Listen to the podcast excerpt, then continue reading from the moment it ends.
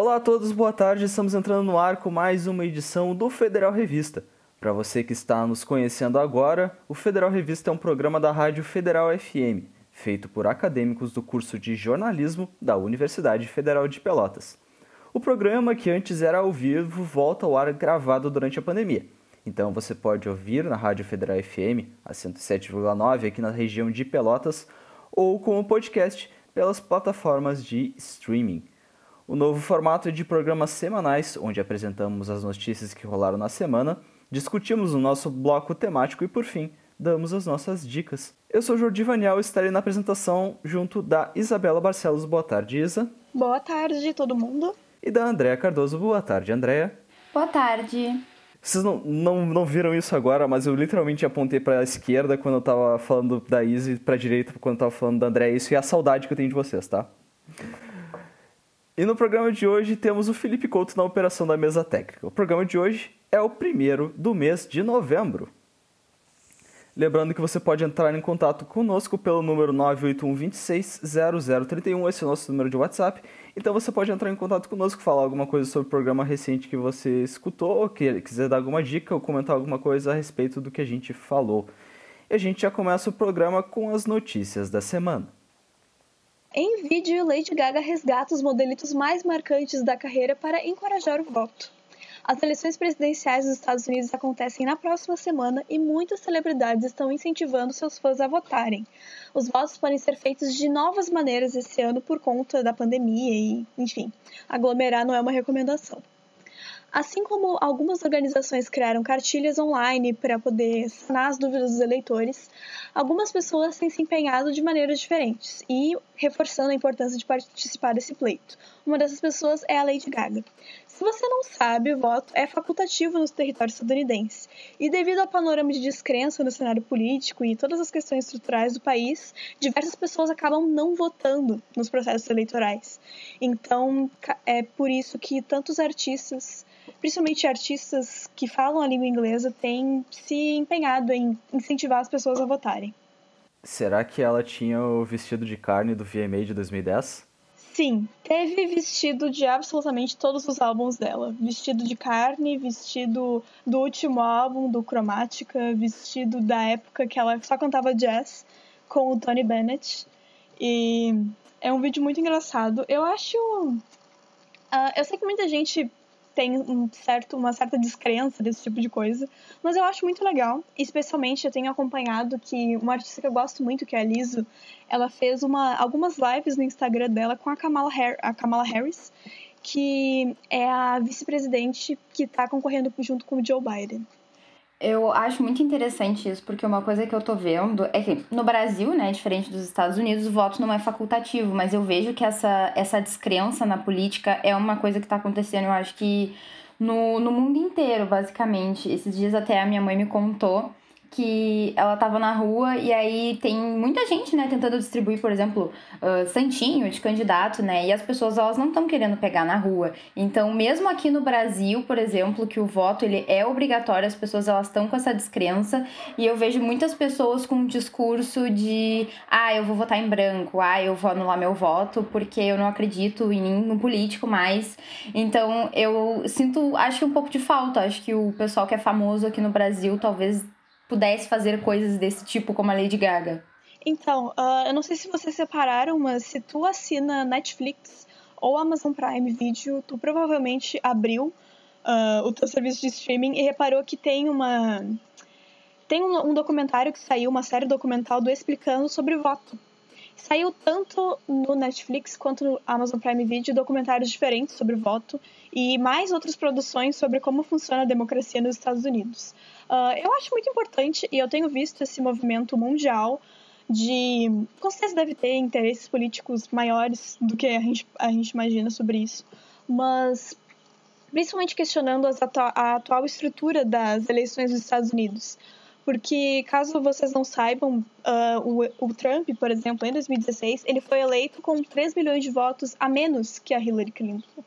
Então, a quantidade de votos não é o que importa mais, é uma coisa, é uma coisa que é estruturada de uma forma bem estranha que privilegia alguns, alguns estados americanos do que outros. Enfim, uh, eu acho muito importante porque a gente pensa que a política é uma coisa muito distante da gente, mas na verdade ela está no nosso dia a dia. Por que, que é tão interessante eles falarem disso? Bom, porque o voto uh, lá nos Estados Unidos, ao contrário aqui no Brasil, ele é por cédula de papel e você pode votar pelo correio. É, ah, por que, que isso não existe no Brasil? Porque o correio nos Estados Unidos é tipo super, hiper, mega avançado no sentido de fazer cartas confidenciais. Você pode enviar dinheiro pelo correio se você quiser, eles não vão abrir, não vão mexer, não vão tocar. E é tipo super interessante isso. E o voto, no caso, se torna uma, uma forma de, de transporte assim, pelo, uh, pelo, pelos Estados Unidos, assim, sabe? Tu pode votar pelo correio. Isso é o que está acontecendo nesse exato momento. E aí não tem, tipo, não tem uma, uma desculpa de não querer votar, ah, por causa da pandemia, você pode mandar uma carta, basicamente. E é de graça, até onde eu sei. Outra coisa que eu queria falar também, né, é que, sei lá, acho que pode ter pessoas que escutem a gente e pensem, ah, por que, que eles estão falando, né, da eleição dos Estados Unidos? Mas eu acho que é importante a gente lembrar que os Estados Unidos é um país hiper mega importante e as eleições deles afetam o mundo inteiro. Então, acho que é sempre importante a gente ficar de olho no que está acontecendo nos Estados Unidos, porque isso pode muito refletir o que vai acontecer no Brasil nos próximos anos. Não somente isso, quanto, quanto tipo, afeta nosso, nosso campo aqui, que é a área de, de cultura, de mídia. E os Estados Unidos é um dos exportadores, maiores exportadores de, de cultura midiática atualmente. Então, é, pode acontecer bastante coisa, por mais que eu não goste dos Estados Unidos e não tenha nenhuma vontade de viajar para lá. E bom, vale lembrar que uh, o, o, o presidente Jair Bolsonaro e o Trump têm uma relação muito próxima se Trump for reeleito, as coisas vão refletir aqui, e se Trump não for reeleito, as coisas também vão refletir aqui. Então, vale a pena ficar de olho. E fica essa recomendação aqui por tabela de vocês procurarem esses documentários. Eles. Uh, não é eles não são neutros exatamente, mas eles escutam os dois lados, escutam políticos republicanos e políticos democratas, então é interessante até para a gente refletir sobre como muitas vezes as pessoas enxergam os Estados Unidos ou enxergam países, entre aspas, desenvolvidos como lugares perfeitos, o que na prática não é e não existe. Bom, e semana passada a gente fez o especial de Halloween e essa semana eu tive a grata surpresa de ter uma notícia sobre a franquia de Sobrenatural, que vai ganhar um quinto filme e que foi confirmado que ele vai ser dirigido pelo Patrick Wilson, que já estrelou né, nos primeiros filmes da franquia, que para quem não conhece Sobrenatural, no seu uh, título original se chama Insidious. E o comando né, desse quinto longa-metragem vai ser feito pelo Patrick Wilson, que também, né, como eu falei, estrelou os filmes anteriores. Eu acho que ele fez o 1 e o 2 e nos outros ele não apareceu. A quinta história vai acontecer uma, uma década após os eventos de Sobrenatural A Última Chave, que saiu em 2018 e trará os filhos dos Lambert, o Dalton, indo para uma faculdade. O roteiro é de Scott Teens, baseado em uma história de Late Warnell, que é responsável pelo O Homem Invisível. Inclusive, foi muito engraçado porque semana passada eu comentei que o último filme, né, que saiu de Sobrenatural em 2018, A Última Chave, eu realmente achei que esse filme tinha fechado a franquia, inclusive pelo nome, pelo nome, né, A Última Chave. Mas não, para quem não conhece a história da franquia, nos primeiros dois filmes a gente tem a história da, dessa família que eu não, que são os Lambert, né? E o Dalton é o filho deles e ele sofre um acidente, ele, ele cai no, quando ele tá indo no sótão, alguma coisa do tipo, e ele fica numa espécie de coma e os médicos não entendem muito bem o que, que tá acontecendo com ele. E depois, ao longo do filme, a gente descobre que, né, que tudo que está acontecendo com essa família tem um fundo aí de sobrenatural, de espíritos, de demônios.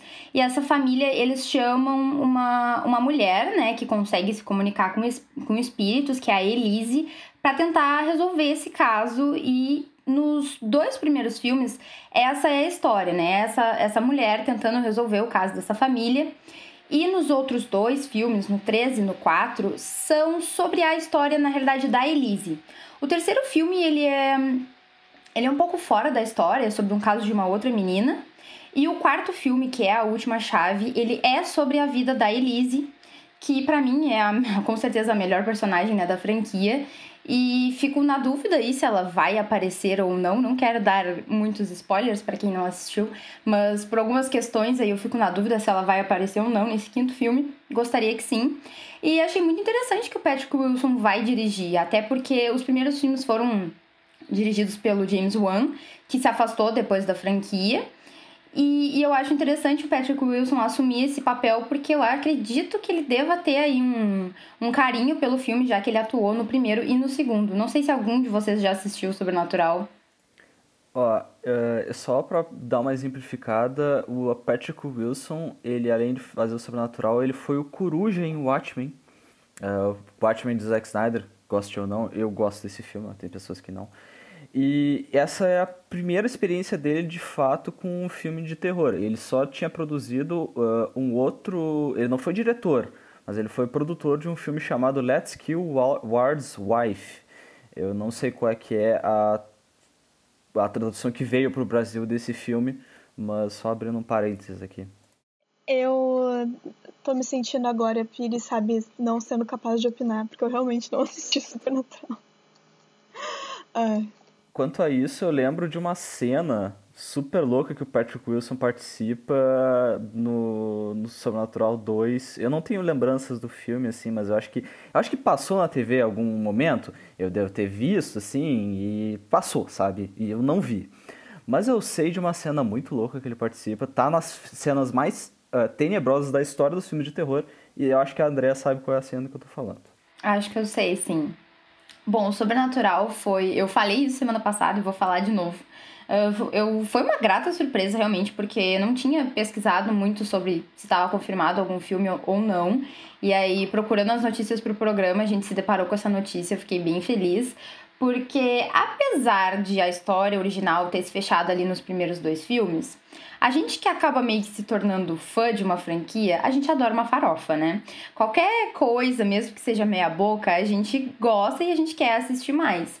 Mas eu espero que eles retomem, assim, um pouco da mão que eles tiveram ali nos primeiros dois filmes. Eu espero que o Patrick Wilson se empenhe aí de fazer um bom filme. Até porque uh, retoma, né, a história dos primeiros dois filmes com o filho do casal, né, que é o Dalton, que é essa criança que, que sofre esse acidente, que fica em coma e tudo, e tudo mais. E não, não sei não sei nem quando vai ser lançado, mas provavelmente vai sair por final de 2021, 2022, não sei se já tem data de confirmada. Mas eu, eu espero que seja um bom filme e que essa franquia volte a ser tão boa como ela foi no início. A Ariana Grande revelou o sexto álbum de estúdio chamado Positions. A Ariana Grande lançou nessa sexta-feira, dia 30 de outubro, o sexto álbum de estudo intitulado Positions já está disponível nas plataformas digitais e o trabalho traz colaborações da cantora com Doja Cat, The Weeknd e Ty Dolla Sign. O último álbum da artista foi Thank You Next, de 2019, que é muito bom, diga de passagem. De lá pra cá, Ariana Grande se envolveu em diversas colaborações de sucesso, como Stuck With You, ao lado do Justin Bieber, ou então Rain On Me com a já mencionada Lady Gaga. Eu queria dizer, assim, comentar um negócio que não tem tanto a ver com esse último álbum, mas eu não sei se vocês lembram, mas em, uh, em 2018, se não me engano, teve um ataque terrorista num show da Ariana Grande em Manchester. Não sei se vocês estão lembrados dessas coisas e tal. Sim, eu lembro. Eu lembro. Inclusive, uma música do Oasis foi virou tipo um mantra para eles assim, naquela naquele momento que uma uma moça durante uma um minuto de silêncio começou a cantar aquela música, é uma música do Oasis, gente, eu não consigo não consigo lembrar. Stop Crying Your Stop Heart Crying Out. Heart Out. E foi bem bonito o momento. Aí o Nolan, não sei se era o Leon ou Gallagher, subiu no palco para cantar com ela essa música no momento. Ah, e uma coisa que eu tenho reparado é que desde 2018 essa mulher não para de trabalhar. Sabe, pensando assim numa coisa totalmente de fora, eu adoro as músicas da Ariana Grande, sempre. Olha, desde 2016 ou 2017, quando ela lançou o Dangerous Woman, o... foi quando ela entrou de fato no pop e deixou de ser associada com coisas da Nickelodeon que ela fazia quando era mais nova. Eu gosto muito, sempre gostei dos álbuns e gosto de todas as músicas, não só das mais famosas, mas eu tenho reparado isso desde que aconteceu o acidente em Manchester. Ela até comenta com algo que ela sente nos últimos anos, mas ela não parou de trabalhar. Isso é uma coisa incrível, porque em 2018, 2019, 2020 essa mulher lançou álbum. É, e ela recentemente ela teve o problema que o ex-namorado dela acabou falecendo, né? ex-noivo, se não me engano. Eu ia fazer o mesmo comentário que a Isa, que apesar de não acompanhar a Ariana Grande de perto, realmente eu vejo assim que ela não para de trabalhar. Porque eu acho que para artistas né, estadunidenses, artistas americanos, não é tão comum assim lançar, por exemplo, álbum todos os anos. Alguns artistas, eles têm um tempo aí que somem da mídia e depois eles voltam. Então, eu que gosto muito de pop coreano e que os lançamentos eles funcionam de uma forma completamente diferente, que tem lançamentos aí de seis em seis meses, eu fico bem impressionada com a Ariana Grande que tá aí lançando álbum e fazendo, tipo, muito sucesso todos os anos. E, inclusive, surgiu um rumor aí no meio do ano de que ela lançaria uma participação com Blackpink, que acabou, né, não se concretizando, infelizmente. Claro, isso é só uma coisa, um comentário, não tô querendo dizer que, sei lá, que a música dela é ruim, nem nada do tipo, mas eu fiquei meio sabe, pensando nisso, talvez, de como funciona, a, como deve funcionar a cabeça dela nesse período, sabe? De lançar tanta coisa em tão pouco tempo e músicas muito boas, no geral. Eu ouvi, não apreciei tanto o último álbum dela, ouvi algumas músicas e gostei da maior parte das músicas que eu ouvi, principalmente a música com The Weeknd e o single principal, que é o nome do álbum, Positions. Uh, mas eu fiquei com essa pulguinha atrás da orelha, sabe? De pensar quanto que a indústria cultural, principalmente indústria cultural estadunidense, pode ser meio voraz, sabe? E eu tô sempre vendo coisas da Ariana Grande. Toda vez que a gente vai procurar notícias pro programa, é difícil ter uma época que a gente não veja nada sobre ela. Sempre tem alguma coisinha, alguma música, alguma participação em não sei o que. E fiquei curiosa sobre isso e decidi comentar com vocês. A gente vai então fechar esse bloco com a canção da Ariana Grande chamada Positions. Voltamos agora com o programa Federal Revista da Universidade Federal de Pelotas pela 107,9 ou pelos seus agregadores de podcast. Você acabou de ouvir a música da Ariana Grande Compositions do seu mais recente álbum lançado no dia anterior ao dia da gravação desse podcast. E agora a gente vai para a novidade do nosso programa, que é o bloco temático, onde toda semana a gente traz um tema para abordar aqui no programa e o tópico de hoje é coisas que gostávamos, que não gostamos mais, ou coisas que não gostamos, que agora nós curtimos e então mais ou menos. Vocês entenderam, né? Meninas, eu quero que vocês abram esse, bloco com, com alguma ideia que vocês tiveram aí, algum momento que vocês passaram da história Bom, de vocês. Bom, quem teve a ideia desse. Vou abrir o jogo aqui. Quem teve a ideia desse bloco fui eu. Porque eu tava pensando Uh, nesses últimos tempos eu tenho consumido, acho que todo mundo em casa, enfim, consumido muita coisa diferente. E eu tenho percebido que uh, as coisas que eu gostava muito quando eu era adolescente, hoje em dia, várias delas eu detesto. E quando eu digo adolescente, eu digo finalzinho da infância, começo da adolescência, aquela fase que a gente é meio patinho feio, com 13, 14 anos. Uh, eu tava. Eu, o que me deu esse gatilho de pensar sobre isso foi quando eu tava no Prime Video e eu decidi que eu. Ah, eu vou, vou ver uma série que eu já, eu já assisti, não quero ver uma coisa nova. Aí eu fui pegar e assisti How I Met Your Mother. E aí eu vou ter que começar esse bloco falando de séries, porque duas séries que eu amava muito quando eu, quando eu era mais nova, tinha uns 12, 11, 12 anos, eu assisti tudo que era Friends e How I Met Your Mother. São séries iguais, de certa forma, tem um, uma lógica de humor muito parecida, e que hoje em dia eu não gosto mais, assim, não é, eu não detesto, mas eu não gosto mais, para mim não é mais engraçado. E já vou botar uma terceira série aqui, que é uma série meio polêmica que muita gente ama ou odeia, que é The Big Bang Theory. Eu amava The Big Bang Theory, principalmente quando eu tinha, sei lá, quando eu tinha realmente uns 11 anos, eu amava muito The Big Bang Theory. E hoje eu detesto.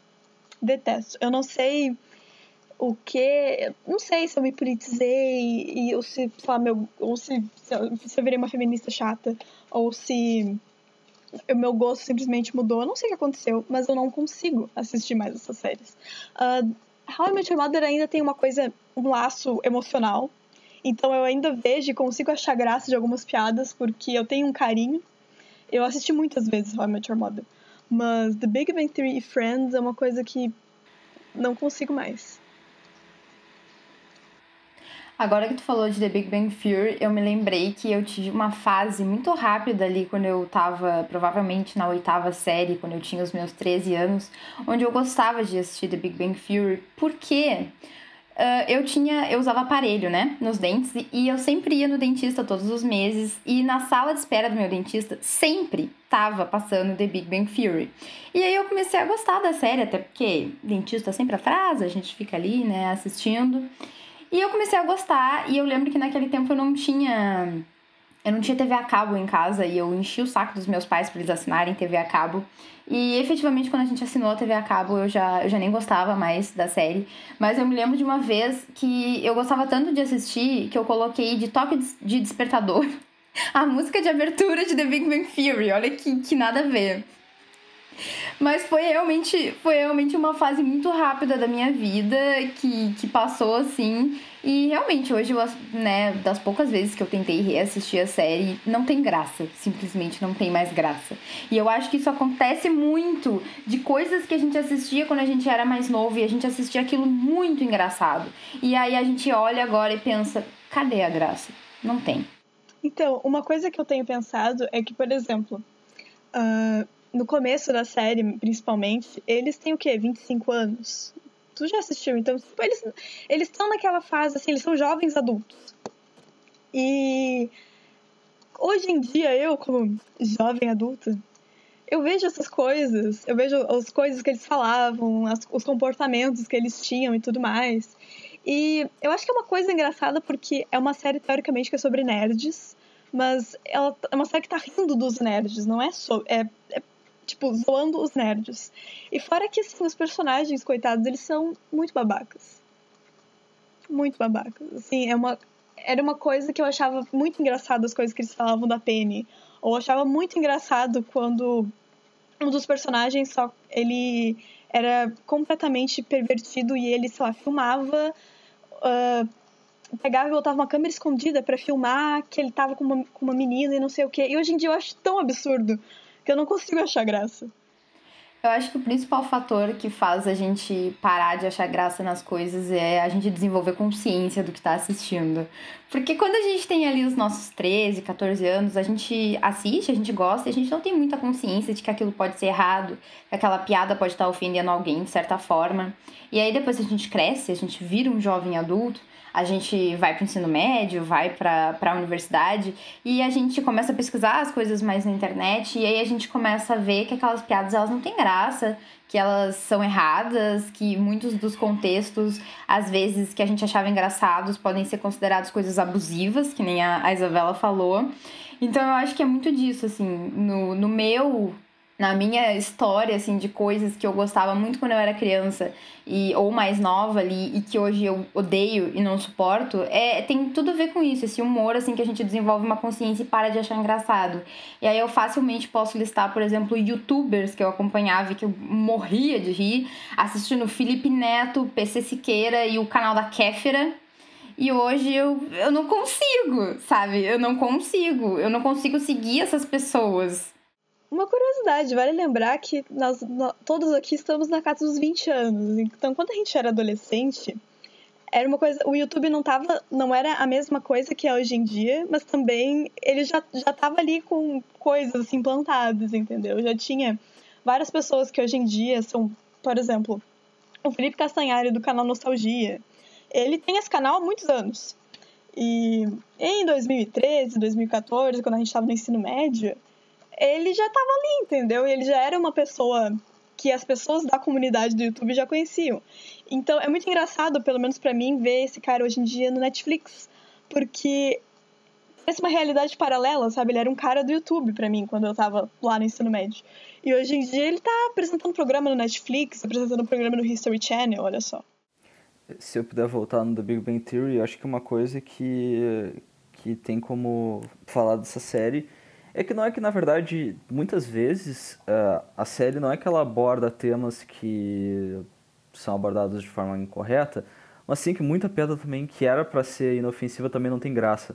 Então, de uma forma, ela tenta ser agressiva, em algumas boas vezes, e quando ela quer ser inofensiva, ela é ruim. Então, como é que tu vai gostar de uma porcaria dessa? Cara, The Big Bang Theory, ela tinha, tipo, alguns episódios que eram bons. Tipo, alguns episódios que eram bons. Eu lembro de um episódio que ele que o Shannon ia tava, tava entre decidiu entre um PlayStation 4 e um Xbox One. E era um episódio que era bem engraçado. se você é nerd de videogames e queria um videogame na época, você entende o que, que ele estava passando. Porém, uh, muitos outros episódios eram muito ruins, cara. Aí, o que, que, que vai adiantar, assim, sabe? É, tem uma coisa também de Chuck Lorre, né? Que infelizmente, coitado, não tem uma boa relação com mulheres. Todas as séries dele, ainda que. Ele teve uma série que era Mom, que tinha uma pegada que todas as personagens eram femininas e tudo mais, mas ainda assim ele tem uma relação muito complicada com o feminino.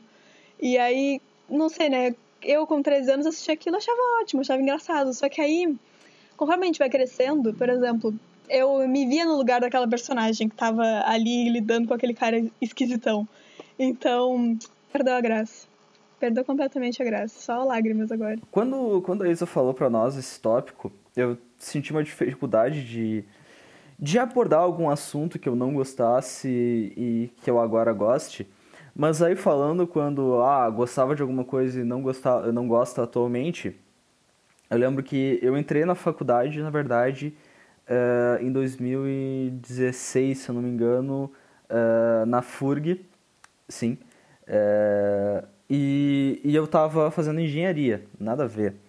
Mas para chegar lá na FURG, eu passava mais ou menos umas duas horas no ônibus. Porque o ônibus ele saía da, do centro aqui e tal, e pegava todo mundo, e aí depois tinha que ir para Rio Grande, enfim. Nisso dava muito tempo para eu abordar uh, alguns outros estilos musicais que eu não tinha uh, conhecido na época. Eu escutava bastante coisa. Inclusive, até hoje, o meu recorde de streaming no, no Spotify é desse ano, porque eu escutava muita coisa. Aí, eu buscando coisas novas para escutar, eu acabei achando em algum fórum uh, um disco que tinha lançado uh, naquele ano, 2015, na verdade, que é o Blurry Face do 21 Pilots. Então, eu cheguei e ele já chega. Uh, eu não lembro como é que é a line-up do disco, qual é a música que começa, mas é, é a Heavy Dirty Soul, é exatamente essa. Que ela chega e ela é uma ela é uma pedrada, assim. Ela chega e te diz assim: isso não é rap, isso não é hip hop, isso é alguma outra forma de fazer. Sabe? Eu não lembro realmente como é que é a letra dessa música, mas ela, ela me chocou na hora, assim. Eu fiquei, bom, isso é interessante, tá? E tu escutando o álbum, tu, tu tem algumas, uh, algumas outras uh, sensações que, tu, que, tu, que ele aborda que eu achei interessante na época, né? A, a letra, assim, isso não é rap, isso não é hip hop, é alguma outra forma de fazer as vozes pararem. Tipo, oh, sabe? Uma rima legal. Tá. Só que aí eu fui escutando, tem Stressed Out, Ride logo depois, e Fairy Look. Stressed Out Ride dá uma boa, uma boa cama assim pro álbum começar, e chega Fairy Local e ele já começa a ficar um álbum totalmente pior do que, que eu tava esperando. E eu tava muito impactado já com aquelas músicas, eu escutei bastante esse disco, eu escutei incessantemente Tony Impala, só que eu vi alguns furos na banda que me fizeram não gostar uh, do estilo deles depois de tipo duas semanas escutando, sabe? Eu ouvi, uh, eu, eu vi depois e eu comecei, não, cara, isso aqui na letra não, não, é, não, é, não é o que eu tava esperando, não era isso que eu queria, não era isso que eu tava, eu tava interessado em escutar. E hoje eu sou uma pessoa que não gosta nem um pouco de One Pilots. Só que naquela época eu fiquei muito impactado com a música deles, assim, tipo, oh, interessante, diferente e tal. E eles são uma banda que é, que é interessante de outro fator. Eles são duas pessoas só. Bom, são poucas bandas, assim, tu, tu enumera em duas mãos, talvez, as, as bandas que tem duas pessoas, assim. É, eu consigo lembrar do topo da cabeça uh, Royal Blood e a banda do, do, do Jack White, que é a eu, eu tava, tava com Elephant na cabeça, que Elephant é o nome do álbum. É, The White Stripes, que, ela, que é o Jack White e a Meg White, a esposa dele. Uh, e são bandas que, eram, que são duas pessoas. Só que aí, com duas pessoas na banda, tu fica com um. Uh, tipo. Pouca coisa para abordar ali. E isso que, que eu senti. Eu nem cheguei a ouvir depois com, com a mesma. com o mesmo interesse que eu tinha os, os álbuns uh, posteriores deles, como eu escutei o Blurry Face. Só que eu atualmente não me vejo escutando Tony Pilots, mas, tipo, nunca, nunca mais, sabe? Eu acho engraçado porque o Jordi começou a falar de, desse álbum, né, Blurry Face, e aí eu fui, fui procurar. E Twenty One Pilots foi uma banda que teve um tempo, assim como o Jordi, eu sou de Rio Grande e estudo em Pelotas e no primeiro ano da faculdade eu ia de van e eu ficava muito tempo dentro da van e acabei escutando várias coisas diferentes. E o Spotify ele tem um recurso muito interessante que são as descobertas da semana, que de acordo com as músicas que tu escuta, eles vão te recomendando músicas uh, similares, né, de estilos similares. E numa dessas aí, eu acho que foi por causa disso, ou por causa da trilha sonora de algum filme, se eu não me engano, eu acabei topando com 21 Pilots e, e agora eu tava vendo, né, as faixas desse álbum. E na verdade que eu tenho várias músicas desse álbum no meu Spotify e eu nunca fui a fundo, nunca vi, por exemplo, as letras, nem, nem pesquisei nada sobre a banda, mas eu fiquei realmente surpresa porque eu tenho umas boas seis ou sete músicas desse álbum aí salvas no meu Spotify. E bom, para fechar, talvez essa rodada de coisas que a gente não gostava, quer dizer, gostava e agora não gosta mais, uh, vamos falar de rock dos anos 80.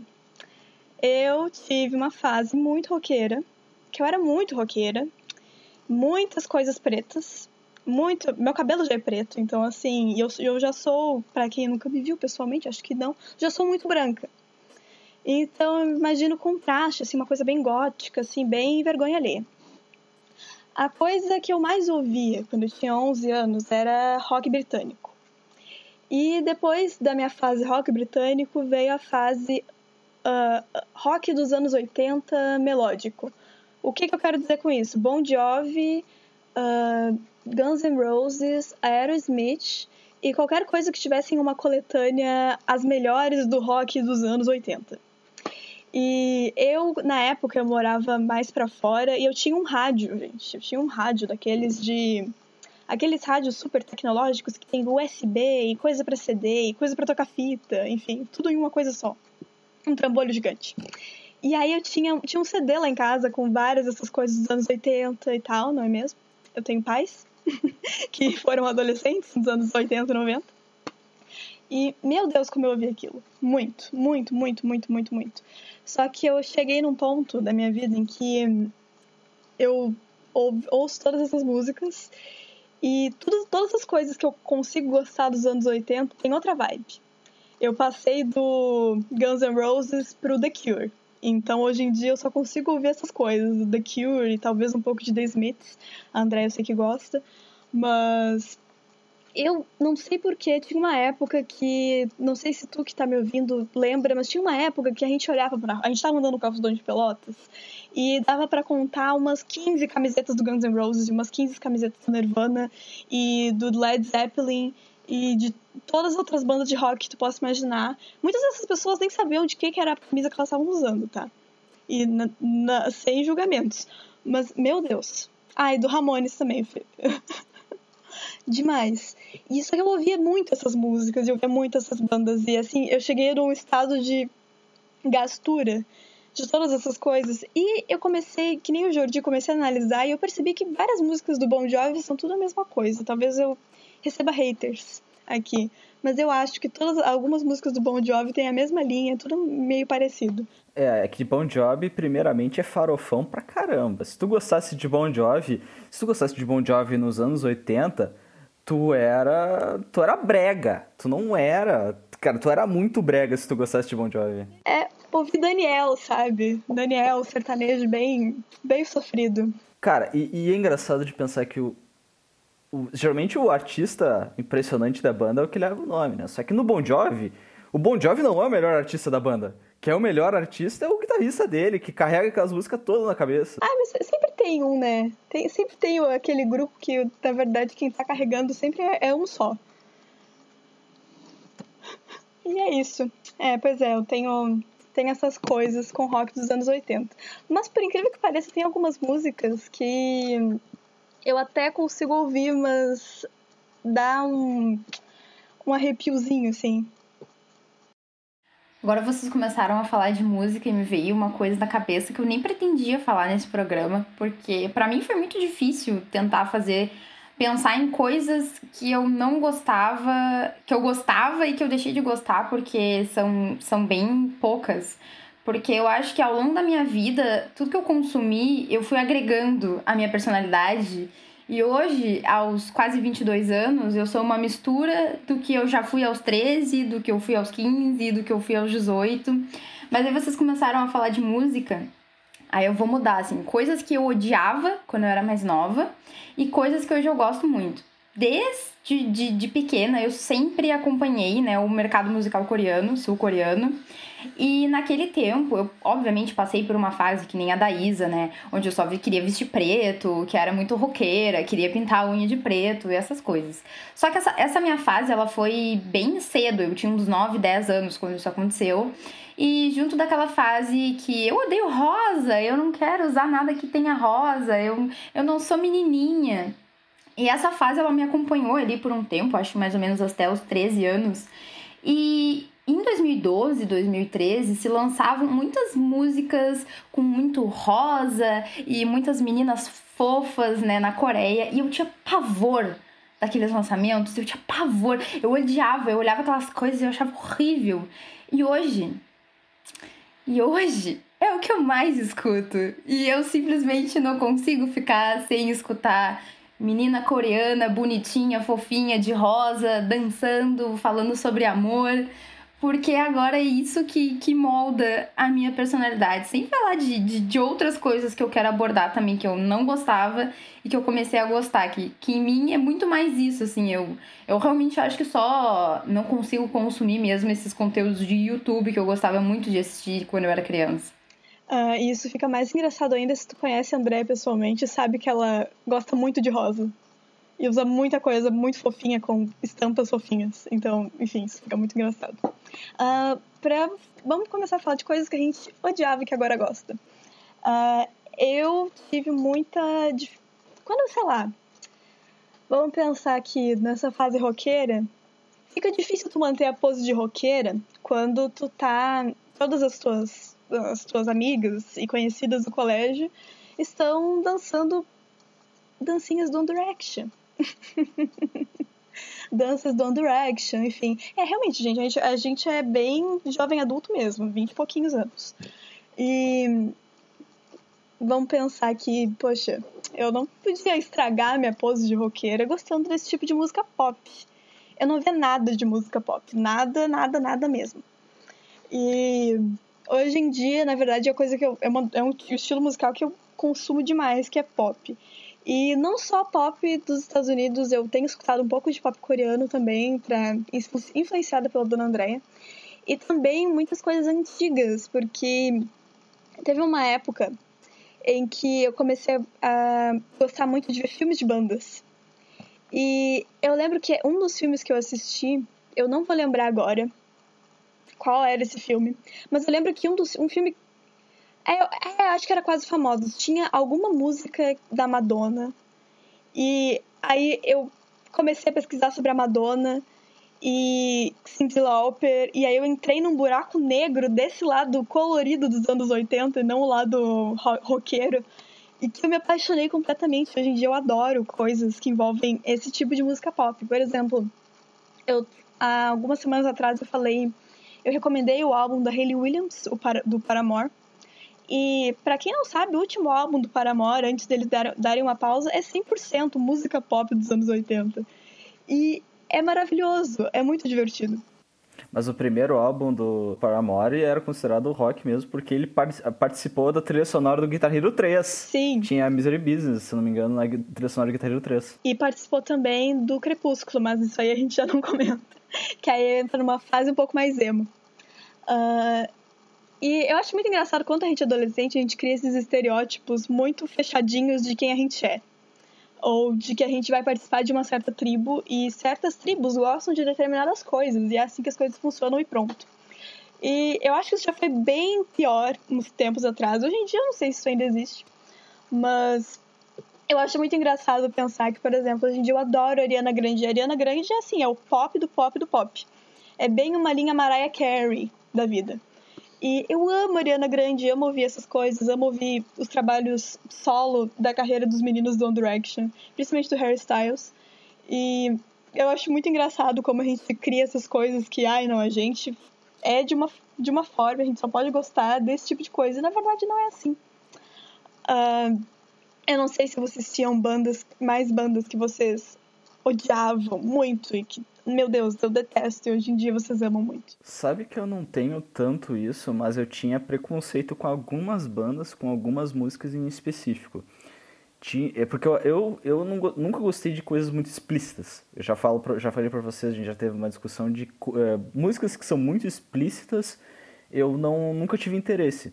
Não me, não me, não me sinto bem uh, escutando esse tipo de coisa.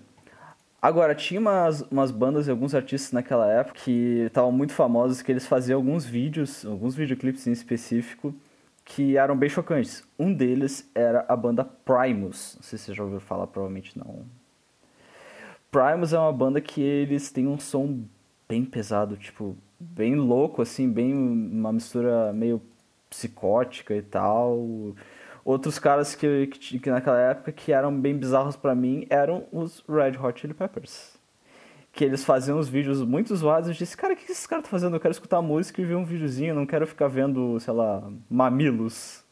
Então, foi outra banda que eu não gostava naquela época e hoje eu gosto bastante. Não tanto quanto antes, mas. É que Red Hot Chili Peppers foi uma daquelas bandas que tu falou, que tinha banda de camiseta. É, aliás, camiseta de banda pra tudo quanto é lado. E Red Hot Chili Peppers era uma delas. Eu tenho uma história de um amigo que foi ensaiar com uma banda que ele nunca tinha, nunca tinha visto, nunca tinha falado com o pessoal. E aí ele disse, não, vou usar minha camiseta do Red Hot Chili Peppers. Chegou no ponto de ônibus, três dos colegas dele estavam com a camiseta do Red Hot Chili Peppers também. Então ele estava todo mundo uniformizado com um asterisco no peito. Então, sabe? Isso e as camisetas do Nirvana, que eram um hit. Um hit do camelô, inclusive. Se tu é de Pelotas e tu, já, tu passou no camelô naquela época, tinha várias camisetas iguais. Ó, oh, eu digo, eu digo que eu sou indie porque eu tenho uma camiseta do The Smiths aqui, tá? Ah, sim. E essa era outra também que tinha várias. Tinha várias camisetas. Do Meets Murder? Nine, nine, nine. Não tinha, não. Tinha sim. Não tinha, não. Porque eu nunca vi ninguém com isso daí. Eu também nunca vi. Porque eu teria comprado, com certeza. Gente, eu via várias. Eu via principalmente do.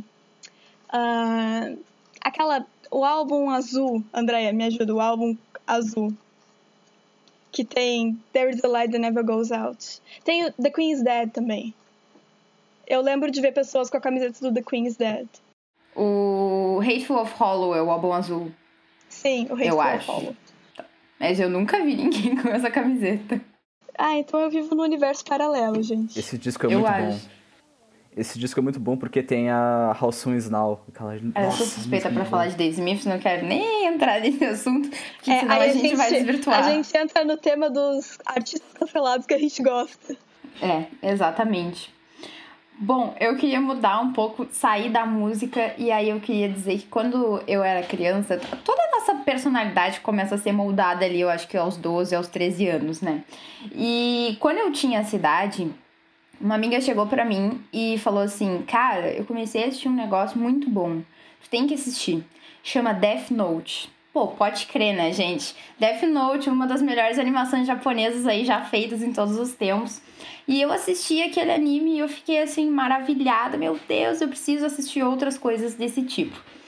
E aí eu entrei de cabeça, né, nesse mundo dos animes, né, das animações japonesas, e eu era aquela típica pré-adolescente, adolescente que se considerava otaku. Então, assim, foi, foi uma fase foi uma fase da minha vida. Mas o engraçado é que quando eu tinha essa idade, eu comecei assistindo Death Note, que não é um, um anime tão leve, na realidade, é um anime bem, bem pesado, com algumas temáticas assim mais sérias. E para quem não sabe, as animações japonesas elas têm várias categorias, elas têm vários gêneros, assim como os filmes, né? A gente tem filme de ação, filme de comédia. A gente no Japão, né, quem, quem consumiu com certeza conhece esses termos, que animes como Death Note são considerados animes seinen, que seriam animes para adultos. E animes como Dragon Ball, Naruto, eles são considerados shounen. E eu odiava anime shounen, porque eu achava que era uma baboseira. Porque outro problema que a gente tem quando a gente é adolescente é que a gente se acha super maduro, né? Nossa, eu não gosto disso daí porque isso daí é coisa de criança. E eu era muito esse tipo de adolescente. Então, assim, Naruto, Bleach, One Piece, qualquer coisa desse tipo, qualquer anime mais uh, apelativo, digamos assim, com aquele personagem principal que tá óbvio que ele é o personagem principal e, e com muitos episódios, porque a maioria desses animes eles têm muitos episódios e muitas temporadas, eu odiava. Eu dizia, não, eu não vou ver isso, que isso é coisa de criança. E aí, e aí hoje em dia, os meus colegas aqui do programa sabem que eu estou assistindo Naruto. E tudo isso mudou, na realidade, alguns anos atrás, quando eu assisti um anime que o Jordi e eu, a gente volta e meia fala aqui, que é Jojo, e Jojo é um anime que é muito bobo em algumas partes, mas é um anime muito legal. E ele é um anime desse tipo, né? Que ele é shounen. E eu comecei a assistir, ele tem vários episódios também, e eu comecei a gostar. E aí eu comecei a repensar as coisas, né, que eu tinha concluído quando eu tinha os meus 13 anos de idade. E comecei a aceitar que animes desse tipo, né, que tem toda essa, essa história do protagonista que começa fraco e depois ele vai ficando forte, ele vai combatendo os inimigos dele, que essas narrativas poderiam sim ser interessantes, que eu poderia dar uma chance. E nessas aí eu tô assistindo Naruto, eu já tô lá no Naruto Shippuden, já assisti uma penca de episódio aí, já gastei muitas horas da minha vida. E mordi a língua, né, gente? Mordi a língua legal. Aprendeu bastante sobre o poder da amizade? Ah, sim, também. Uma coisa que eu queria, que eu queria comentar, a André tava falando, eu me lembrei agora. Quando eu era roqueira e gostava de coisas muito alternativas e lia muitos livros, enfim, continuo lendo muitos livros, mas enfim. Na época eu li meu Harry Potter e Percy Jackson e outras coisas, e eu achava que eu era muito inteligente. Eu não gostava desse pessoal aí, otaku. Achava todo, todo mundo meio estranho, assim, que não, gente que não lavava o cabelo, entendeu? E aí, Uh, quando eu tava mais velha já, já tava no finalzinho do ensino médio, que a gente começa a virar gente, a gente ainda não é gente, mas começa a virar gente, eu decidi assistir um tal de Puella Mágica de Madoka Mágica. E eu descobri que eu sou apaixonada por Mahou Shoujo. É isso. Pra quem não sabe, Mahou Shoujo é um, é um gênero de anime que são animes de garotas mágicas que são muito divertidos e que eles têm uma coisa mais infantil, eu diria. Em alguns casos são animes mais infantis. E outro caso que. Sailor Moon, Sakura Sim, Card Captors. Então, eu amo. Eu amo Sakura Card Captors e eu amo Sailor Moon. E eu amo Puella Mágica Madoka Mágica. E eu descobri que eu amava esse tipo de anime. Eu não gosto dos outros, eu tentei assistir Death Note, não é minha vibe. Eu tentei assistir One Piece, só que fiquei com muita preguiça, porque são episódios infinitos. Mas eu adoro animes de garotas mágicas. Inclusive, se tu tá assistindo o programa e quer me indicar algum, pode indicar pelo WhatsApp aqui da rádio, porque eu adoro. 981 260031. Repetindo, 981 260031. Inclusive, agora que a Isabela falou sobre esse anime, né? Madoka é um, com certeza meu anime favorito, eu não tenho nem o que questionar. Uh, desde a primeira vez que eu assisti, se tornou meu anime favorito. E também eu não gostava muito desse gênero de, de Mahou Shoujo, que são esses gêneros de garota mágica, que tem Sailor Moon e Sakura Card Captors como as principais aí personagens que todo mundo conhece.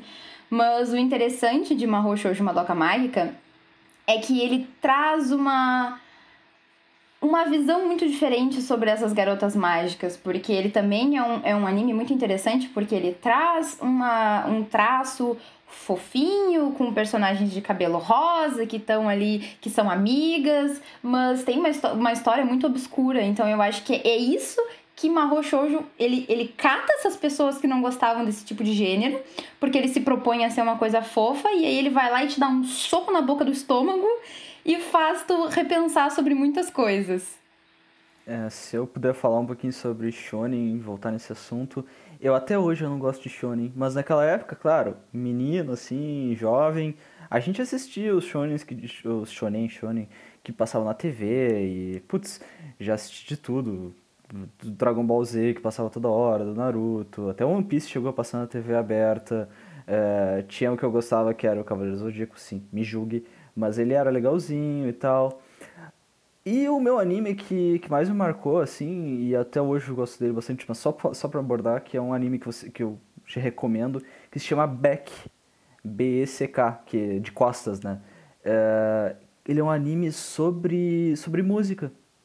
E eu sempre gostei de música, e só que era tipo, é, são japoneses fazendo música, e, e a música rock and roll, assim, Cara, é super interessante, a, a, trama é bem interessante, as músicas são muito legais. Eu acho que eu já mostrei para vocês as músicas que elas são lindas, as letras são lindas, assim, tipo, não, isso não veio de um desenho, sabe? Mas assim, Beck, super recomendado, adoro. Terminamos então aqui o nosso bloco temático, concluindo que somos todos muito hipócritas e que adolescente não é gente. É isso. Que horror. Então, adolescente a gente sim, tá? Tratem bem os adolescentes, tenham paciência. Mas eu acho muito engraçado quando a gente dá voltas e cria preconceitos com coisas que na verdade são só entretenimento e coisas que fazem a nossa vida ficar mais divertida. Mas acho que quando a gente é adolescente, a gente pega isso como uma identidade, sabe? A gente ainda não sabe nada sobre a gente, mas a gente pega aquilo como uma identidade muito preciosa e que tu tem que ser muito leal. Eu acho isso muito engraçado. É como tu falou antes, né? A gente, a gente tem essa necessidade muito grande de quando é adolescente, a gente tá ali moldando a nossa personalidade, e a gente tem essa necessidade de se encaixar em um grupo e de ser aceito por um grupo de pessoas. Então é aquela coisa, eu sou roqueira, eu vou ouvir só rock, eu não posso gostar de música pop. Eu passei por essa fase também. Depois eu passei pela fase de que eu sou otaku, então eu só assisto anime. E, e, e aí qualquer pessoa que chegasse falando alguma besteira, a gente ficava brabo. Então é muito disso, a gente precisa ser aceito. E, e nessas eu, por exemplo, fui em eventos de anime. Eu fui a Porto Alegre, por exemplo, para eventos de anime. Eu comprei, gastei horrores de dinheiro comprando mangá, por exemplo. Alô, galera do Anime Bomb! Exatamente. Mas é bem legal, continua sendo bem legal. Se eu tivesse ainda a oportunidade, eu ainda iria, ainda iria nesses eventos. Uh, talvez, né, tivesse impressões bem diferentes do que eu tinha quando eu era mais nova, mas foram experiências legais. Eu acho que o legal da adolescência é isso, sabe? A gente vai descobrindo coisas e aí quando a gente chega ali nos nossos 20 anos, a gente vira um compilado de coisas que a gente gostou ao longo da nossa vida e é interessante a gente parar agora aqui no programa e refletir sobre todas essas coisas. É, eu acho engraçado o pensamento de vocês assim, de, ah, de bom, ter alguma coisa pra, ah, na sua turma e tal. É que a, a vivência que vocês tiveram durante a adolescência foi um pouco diferente da minha, assim. Eu não tinha muita gente que gostasse da mesma coisa que eu, assim, eu me sentia sempre meio isolado. E acaba que dentro da internet eu achei muita gente que gostava das mesmas coisas que eu e eu ficava obcecado em diversas coisas, tipo, uh, esses alguns animes em específico, mas uh, eu geralmente quando eu, eu me furnei alguma coisa, eu me furnei e me travei falando sobre carros. E eu só sabia falar sobre isso, e era engraçado. Era carros ou música. Carros tunados. Mundinho Relâmpago Marquinhos Brasil. É, era só o que eu fazia, cara. Eu, tipo, só, só pesquisava, só ficava jogando super trunfo comigo mesmo ali, pensando o que, que era melhor que o que, e jogando videogame. Então. Outra conclusão desse bloco, Jordi é um indie raiz. A gente a gente é mais indie Nutella, assim. Mas se bem que eu, eu uh, assim, talvez eu, eu entendo o que tu falou, porque, por exemplo, eu gostava muito de ler. E eu comecei naquela coisa de ler Harry Potter, tal, tal, tal, tal. E a comunidade de livros, quem aí, enfim, também foi um, uma jovem pessoa, 2010, sabe que teve uma época em que tinha uma comunidade de livros gigantesca no YouTube. Ela tá renascendo agora, nesse último ano eu tenho reparado que renasceu mas a comunidade de livros, sei lá, lá por volta de 2013, 2014, era gigantesca. Tinha muita gente falando de literatura no YouTube. E eu lembro claramente dessa sensação de ter um grupo de pessoas na internet que a gente conseguia trocar figurinhas. Então, quando eu falei sobre as minhas bandas que eu não gostava porque tinha preconceito e, e agora eu gosto, você se lembra que eu falei em uma banda específica chamada Red Hot Chili Peppers? Então, curiosamente, super sem querer, uh, real mesmo, não é, não estamos zoando mesmo. O aniversário do vocalista da banda Red Hot Chili Peppers, o Anthony Kids, faz aniversário nessa semana. Então, ele é o nosso homenageado do programa de hoje, caso você esteja ouvindo na 107,9 na Rádio Federal FM aqui na região de Pelotas. Caso contrário, a gente não pode tocar a música que eu escolhi para trazer nesse bloco, que já faz 11 anos que ela saiu e parece que foi ontem que, que é a música Danny California. Um beijo para todo mundo que só andava com essa camisa no, calçadão de Pelotas. Voltamos agora com o programa Federal Revista da Universidade Federal de Pelotas pela 107,9 ou pelos seus agregadores de podcast. Você acabou de ouvir a música do aniversariante da semana, o Anthony Kids, o vocalista do Red Hot Chili Peppers, com a canção Danny California. E como sempre, a gente termina o nosso programa com as dicas do Revista. Bem, quem começa as dicas de hoje? Bom, e seguindo o nosso papo de coisas que a gente não gostava e agora gosta, enfim. Uh, eu, por muito tempo, eu não assisti nada que viesse do Oriente. Até comentei um pouquinho no bloco passado, não é mesmo? E daí comecei a gostar de animes de garotas mágicas e tudo mais. E, para quem não sabe, no, no Oscar desse ano, uh, ganhou um filme muito inusitado que ninguém achava que ia ganhar Oscar de melhor filme, Oscar de melhor direção, Oscar de melhor roteiro original. Um filme chamado Parasita, do qual acabamos falando aqui no programa no, pelo final do ano passado, não é mesmo? Enfim, Parasita ganhou o Oscar e isso foi, tem um significado muito grande para a Coreia do Sul. E como consequência, eu comecei a assistir várias coisas coreanas. Tanto eu como outras pessoas. E eu comecei a dar uma olhada no Netflix, assistir outros filmes do mesmo diretor do Parasita, o Bong Joon-ho, que estão na Netflix, um deles é O Hospedeiro, que é muito bom, mas não é essa a minha indicação de hoje. A minha indicação de hoje é um dorama. Uh, eu lembro que a Andrea me falava ano passado sobre doramas que ela assistia com a mãe dela. E dessa vez esse dorama, quem me indicou foi a minha sogra, então eu gostaria de mandar um beijo para minha sogra, a Ana, que talvez esteja escutando isso. Uh, ela me indicou esse, esse dorama que chama Tudo Bem Não Ser Normal, que em inglês é It's Okay Not to Be Okay, e em coreano é outra coisa que eu não sou capaz de pronunciar. Esse dorama fala sobre um casal improvável. É uma, da, uma das componentes desse casal é uma mulher que ela é uma escritora e ela é uma escritora com uma personalidade muito controversa, ela é muito mal-humorada, ela é muito antissocial. Inclusive, na descrição da Netflix diz que ela tem o transtorno de personalidade antissocial. E ela se apaixona por esse cara que é um enfermeiro. Ele trabalha no hospital psiquiátrico e ele é basicamente um cuidador.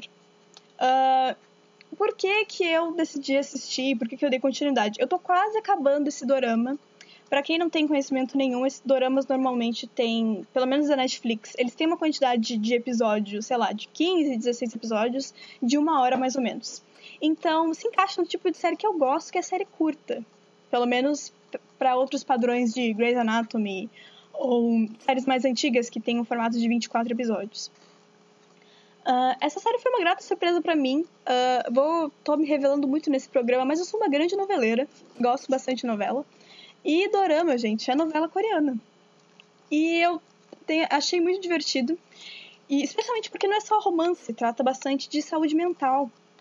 E eu estava pesquisando bastante sobre. Eu fiquei muito intrigada com isso. Fiquei intrigada com essa forma que a, a forma que eles trataram isso na série e tudo mais. E eu descobri várias coisas. Descobri que atualmente a gente consome, tem consumido tanta coisa coreana porque a Coreia tem investido muito em cultura e música e filmes e séries, que no caso pra gente são os doramas, desde o final dos anos 90, eles têm investido muito, muito, muito, muito, muito nisso. Uh, tem todo uma, um contexto histórico, que talvez eu me alongue demais se for começar a falar. Mas eu fiquei muito intrigada, principalmente porque a Coreia é o quarto país no ranking de suicídios. O primeiro é o Japão, os dois do meio eu não, eu não sei, mas eu sei que o quarto é a Coreia. E eu fiquei muito intrigada, comecei a ler algumas coisas a respeito. E se você tiver interesse, eu posso te passar os links pelo WhatsApp da rádio, de novo. Mas eu fiquei muito intrigada e eu gostei muito, me apaixonei muito pelos personagens. E fica aí a minha indicação. Eu tô bastante feliz, na verdade, e curiosa para consumir outras coisas a respeito de, enfim, cultura coreana no geral. Esse dorama, com certeza, para mim, é o dorama do ano. E eu tô apostando que nas premiações ele vai levar vários prêmios. Porque ele foi, assim, ele foi incrível. Esse dorama, ele foi tão... Ele é profundo, é, é assim que eu vejo ele. Porque o que, que acontece? Quando eu era mais nova, eu também não gostava de doramas. E, e eu achava que era eles eram bobos. Até porque tinha muito aquele estereótipo de que os casais de dorama, uh, eles se beijavam de uma forma muito tosca, né? Era aquela coisa de que as pessoas se encostavam e ficavam paradas com os olhos abertos. E até um pouco a tempo atrás, isso era verdade. As produções coreanas, elas eram desse jeito, até um pouco inocentes e forçavam essa inocência. E eu acho que tudo bem não ser normal, ele não é assim. E ele tem esses personagens que eles são eles são muito peculiares e cada personagem é interessante de uma forma. E inclusive os personagens que não são os personagens principais também são muito interessantes, porque a gente vai ser apresentado aí a, a hospitais psiquiátricos. E eu acredito que isso não seja um spoiler, uh, porque isso é apresentado logo no início, né? Mas um dos personagens, ele é autista. E, e isso... E assim, a, a atuação desse ator é incrível. Eu nunca tinha visto esse ator atuando em lugar nenhum, que é o Oh Jung-se. Eu nunca tinha visto nenhum dorama com ele. Inclusive, eu também não tinha visto nenhum outro dorama com os outros atores, que é a So Ye-ji, que faz a personagem principal, e o Kim Soo-hyun, que é o personagem principal, que é um, um ator que, que já faz sucesso há muito tempo, que ele tem uma lista bem extensa aí de doramas, mas eu não conhecia muito ele, e ele tá fazendo muito sucesso, eles estão fazendo muito sucesso depois desse dorama. Uh, todo mundo comenta. Eu acho que eu não encontrei uma alma viva ainda que tenha me dito que não tenha gostado desse dorama, porque ele fala dessas questões uh, mais uh, psicológicas e sobre relacionamentos que os outros doramas eles não abordam. Realmente, muitos doramas eles pecam por ficar ali na, super, na superficialidade do relacionamento amoroso, né? Do, do menino e da menina que se gostam e de como isso vai se desenrolar. Uma coisa que eu gostaria de pontuar é que eu tenho reparado. Se, tu assina, se tu assina Netflix, tu sabe muito bem do que eu tô falando. Se tu assistir uma coisa coreana, a Netflix começa a entender que tu só assiste coisas coreanas a partir de agora. Ela, e o algoritmo começa a te indicar várias coisas que são só coreanas. Aí eu peguei as coisas que estavam me indicando e comecei a analisar. Uh, os doramas meio que tem um certo padrão, que nem eu falei, é meio novela, só que novela coreana, então é uma fórmula parecida em outro contexto cultural. Uh, é sempre um casal, sempre tem aquela coisa de um romance, e um romance que é muito diferente daqui, sabe? Um romance que é mais distante, porque uh, eles são muito mais reservados com questão a afeto, enfim, expressar afeto, expressar. Enfim, é uma coisa engraçada, os casais demoram para ter qualquer interação física. Eu achei isso muito engraçado no começo. Uh, e por conta né, do, desse boom da cultura coreana, tem muita coisa na Netflix. Então, fica essa indicação aí não só para filmes, como eu falei do Bong Joon-ho, que tem O Hospedeiro, que é um ótimo filme, mas de ver outras produções. Eu vi que, por exemplo, tem reality shows, tem outras coisas diferentes que são produzidas na Coreia que podem te agradar também. A Netflix está investindo muito em, em, comprar os direitos e, e, exibir esses, esses doramas né, exclusivos na Netflix. E isso é muito bom porque era muito difícil da gente conseguir assistir dorama de uma forma legal até pouco tempo atrás, porque os serviços que tinham, né, de, de, de streaming que eram só de doramas eram, eram mais caros do que eles são hoje. Então a Netflix ela tá aí trazendo uh, produções de qualidade muito alta, muito alta mesmo.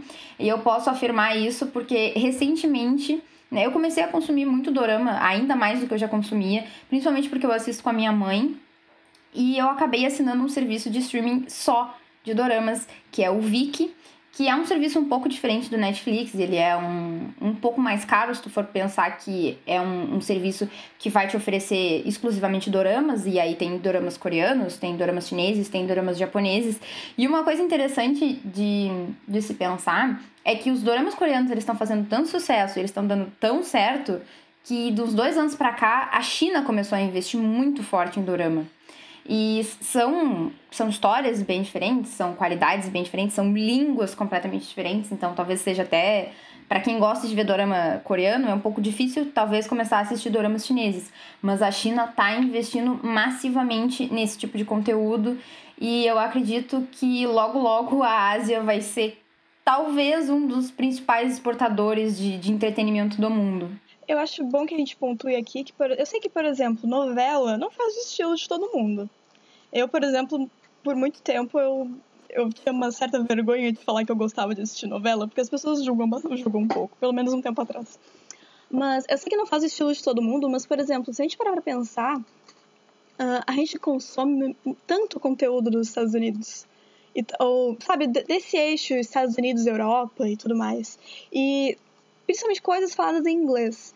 E eu acho que a gente acaba perdendo, a gente fica com um repertório cultural muito limitado, porque acaba que a gente só consome o mesmo tipo de coisa, o mesmo tipo de fórmula, e nem tô falando que seja ruim filmes da Marvel que tu gosta, eu adoro, mas é legal a gente conhecer coisas diferentes, e isso, a vitória do Parasita que eu comentei no começo foi, já significa uma coisa diferente, significa que a maior premiação de cinema da, do mundo, que é o Oscar, que a gente vê na Globo, uh, começa a abrir as portas para filmes estrangeiros, abrir as portas de fato, não só premiar o mesmo filme europeu na categoria de filme estrangeiro. E isso é muito enriquecedor pra gente e também pra gente poder conhecer as coisas de uma forma diferente. Se tu não gostar de dorama, talvez tu goste de ver filmes de ação, talvez tu goste de ver filmes de terror, que também são muito bons, a gente pode falar disso depois. Bom, e tu falou do eixo aí, a gente não consegue sair muito dele, né, na verdade. A gente tenta abordar algumas produções de... algumas não, várias produções de gosta bastante, principalmente vocês, de falar sobre a produção coreana. De vez em quando abordo algumas coisas de anime aqui. Uh, mas eu, com o perdão, eu vou falar sobre uma série de televisão que é baseada num romance chamada The Alienist, ou no bom português, O Alienista. Que não é o conto do Machado de Assis, vale lembrar. Não, ele é um conto, um romance do, de um escritor chamado Caleb Carr. Caleb Carr. É, ela é uma série. Do, na primeira temporada tem 10 episódios e temos novos episódios. Eu não cheguei a assistir, então eu estarei falando somente da primeira temporada, não dando, não dando spoilers, obviamente. O show, no caso, essa série ela é estrelada pelo Daniel Burl, que eu mencionei semana passada o Luke Evans e um grande elenco que conta também com a Dakota Fanning. Ela fala sobre uma equipe de investigadores nos meados dos, da década de 1890 numa antiga Nova York. Eles tentam descobrir a identidade de um assassino sério que ele mata crianças. E a série ela incorpora uns fatos verídicos junto com a ficção, né? Então a gente não tem, por vezes, não sabe o que, que é real, o que, que é o que, que é ficção. Porque, tipo, de vez em quando aparecem as figuras, algumas figuras históricas. E uma das figuras históricas que é, tipo, bem chocante quando aparece é o Theodore Roosevelt, que ele era um, pra quem não sabe, um comissário de polícia dos anos 1895 a 1897 e ele depois foi presidente dos Estados Unidos. E no ano de 2018, no caso, uh, no ano que a série foi terminou de, de passar, a TNT ela ordenou uma nova temporada para essa série e a gente já tem ela lá no Netflix. Então já tem coisa para você maratonar aí. A série fala sobre um doutor chamado Laszlo Chrysler, que é um psicólogo criminal, e John Moore, que é um ilustrador de jornal, que eles conduzem investigações em segredo da polícia que é comandada pelo Theodore Roosevelt. E nessas pesquisas, eles acabam se juntando a, a equipe a Sarah Howard, que é interpretada pela Dakota Fanning. A série ela tem um ritmo muito interessante, assim, de, de contar as coisas. Eu nunca dava nada pra, pra série antes de ver ela, mas ela te, te, te prende em alguns momentos. Tu quer saber o que, que é, quem é o assassino, tu quer saber como é que as coisas vão se desenvolver. Não é uma série é, que você vai assistir com a família, é, tá? Principalmente porque se fala sobre assassinatos e tal. Então, é, é uma série que ela é, é tipo um, uma série que, que fala sobre true crime, mas numa década. É, é true crime misturado com Peaky Blinders, só que nos Estados Unidos, tá? É, essa assim como eu posso mencionar mais ou menos ela. E, e, é muito interessante como ela te prende, como ela aborda alguns fatos da vida real, como ela uh, é ambientada assim é, cenograficamente, em termos de cor, de imagem, em termos de montagem, eu gostei muito dela porque é uma história que é interessante, mas uma, uma, história interessante por si só não paga uma série, não paga um filme. Então, tu pode botar o ator que tu quiser no filme, que ele não vai pagar o filme em si, mas tem que ter uma, algo que aborde junto, tem que ter a montagem, tem que ter a edição. E é aí que, para mim, que essa série ela se destaca das demais. Ela mostra uma história muito bem feita, mas também com muitas uh, nuances assim, alguns easter eggs, algumas, alguns momentos tipo arquivo X, assim, que tu sabe, tu tem que ver o que, está acontecendo para descobrir o que está acontecendo. Enfim, uma coisa que eu gostaria de pontuar é que a Netflix é um prato cheio para quem gosta de séries de suspense, assassinatos e coisas do tipo, inclusive tanto séries quanto documentários. Pois é, tu, tu tinha falado, no, acho que foi no segundo episódio do, do podcast, que tu gostava bastante de True Crime, né? Sim, então tem várias coisas. Inclusive, eu, eu cheguei a assistir The Alienist, não, não continuei porque eu já falei, tenho certa dificuldade de continuar assistindo séries. Mas é um prato cheio, então se tu começar a assistir The Alienist e gostar muito, tem várias outras coisas. Eles têm lançado mais e mais documentários com crimes reais, enfim. Só toma cuidado porque alguns são bem pesados e pode ser uma coisa. Se for uma questão. Por exemplo, se o crime tiver alguma questão muito pessoal para ti, pode te afetar, então fica o aviso. Enfim, essa é a minha recomendação, assim, é uma série que me chocou muito em alguns sentidos, por ela ser muito boa, por ela ser muito bem abordada. É, The Alienist é uma série que eu recomendo para qualquer um assim que goste desses, dessas tramas mais longas, mais envolventes. E tem esse elenco muito legal aí, com Daniel Burr e tal, Dakota Fanning, é, enfim. André, o que, que tu traz para nós aí? Hoje eu vou trazer uma dica musical e hoje a gente está falando muito de Coreia do Sul e eu sou a principal representante aqui de, de fã da Coreia do Sul que vê dorama que escuta música coreana e hoje eu vou trazer uma recomendação musical que tem uma curiosidade muito interessante. É um grupo chamado Black Swan, que também pode ser abreviado para BS.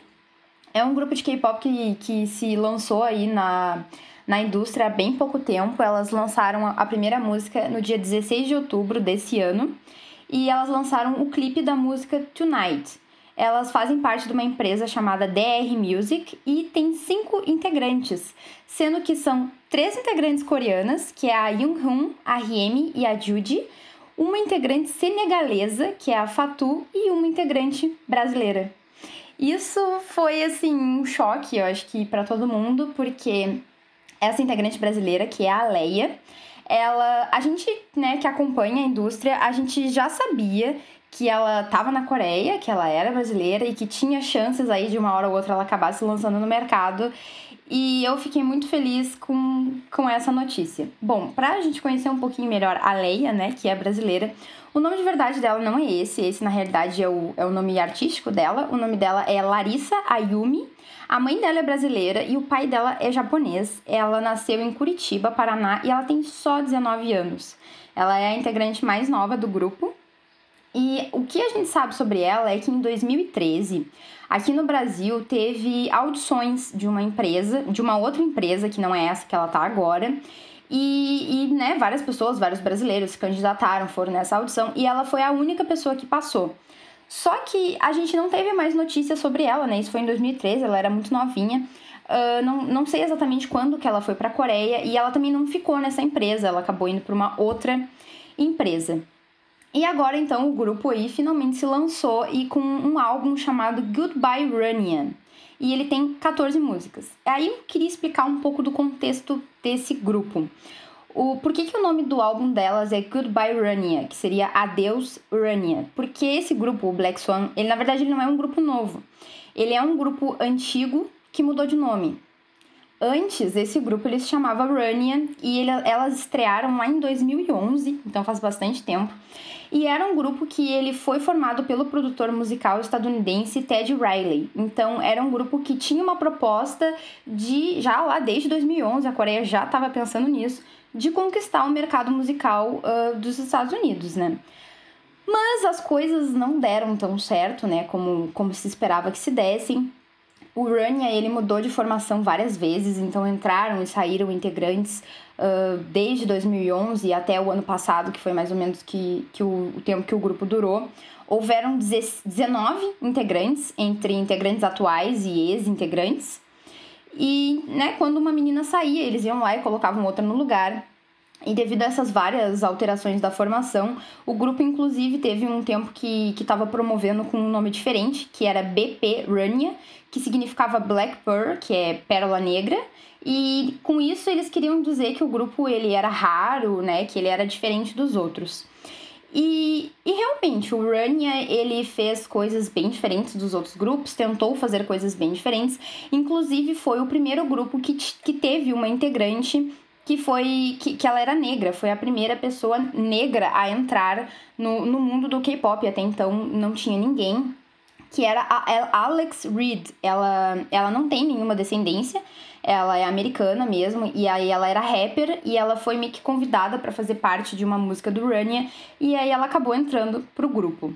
Uh, as relações entre a empresa e essa integrante não acabaram de uma forma muito boa, não acabaram de uma forma tão amigável, assim como o grupo em si, né? Uh, as pessoas, as integrantes acabaram saindo da empresa. E aí em 2019, depois que todo mundo saiu do grupo, só sobrou uma integrante, que era a RM. E aí o que, que a empresa pensou, né? Que não fazia mais sentido elas se chamarem pelo mesmo nome do grupo, já que praticamente todo mundo tinha ido embora. Então eles resolveram, uh, resolveram mudar o nome do grupo para Black Swan e aos poucos eles foram, foram aí revelando as novas integrantes e uma delas é a Leia ou a Larissa, que é brasileira. E uma coisa que eu queria dizer é que assim, ela é a primeira idol brasileira do K-pop, mas ela não é a primeira pessoa brasileira a entrar no mercado musical coreano. E aí eu queria contar uma história rapidinho, que chega a ser tragicômica, uh, de um menino chamado Victor.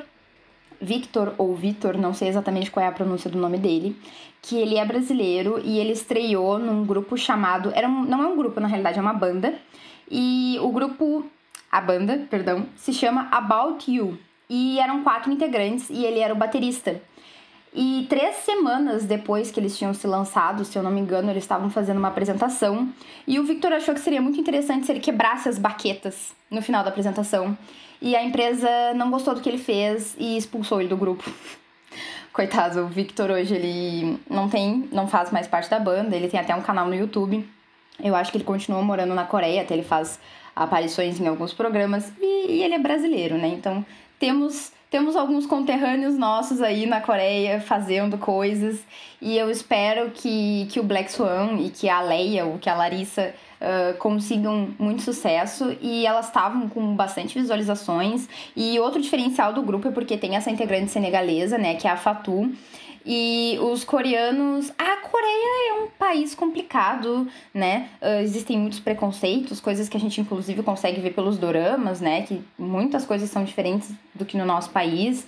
Então, não vou entrar muito em detalhes. Existem alguns ques com pessoas estrangeiras, mas eu acho que o principal problema deles na realidade são com os japoneses, né, por questões de, de guerra e tudo mais eles até são receptivos, assim, na indústria, por exemplo, com estrangeiros. Então é muito comum a gente ter estadunidenses, uh, chineses, uh, tailandeses, taiwaneses, uh, australianos, canadenses, mas a maior parte deles, todos têm uma, uma descendência, né, coreana. Um pai, ou uma mãe, ou um avô aí sul-coreano.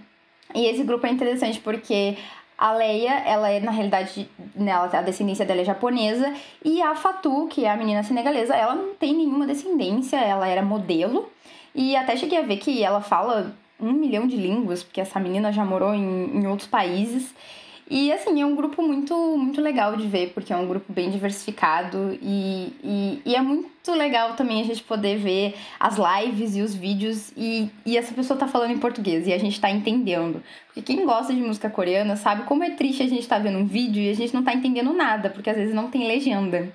Então é muito satisfatório que pela primeira vez, né, desde lá dos anos 90 até agora em 2020, nós temos pela primeira vez uma integrante num grupo de K-pop que é brasileira. E a música que eu vou, que a gente vai escutar, né, a quem estiver escutando pela rádio depois, é a música principal delas, que é Tonight. Bom, e é com a dica da André que a gente vai encerrando essa edição do Federal Revista, essa primeira edição do mês de novembro. Gostaria de agradecer a minhas colegas Isa. Eu que agradeço. E Andréa. Eu que agradeço. A gente se encontra aqui na Federal FM ou nos seus agregadores de podcast na semana que vem. E a gente vai encerrar com a dica da Andrea, a canção Tonight do grupo Black Swan, o cisne negro, como diz aqui o Felipe. Obrigado pela sua companhia, fique conosco e até mais.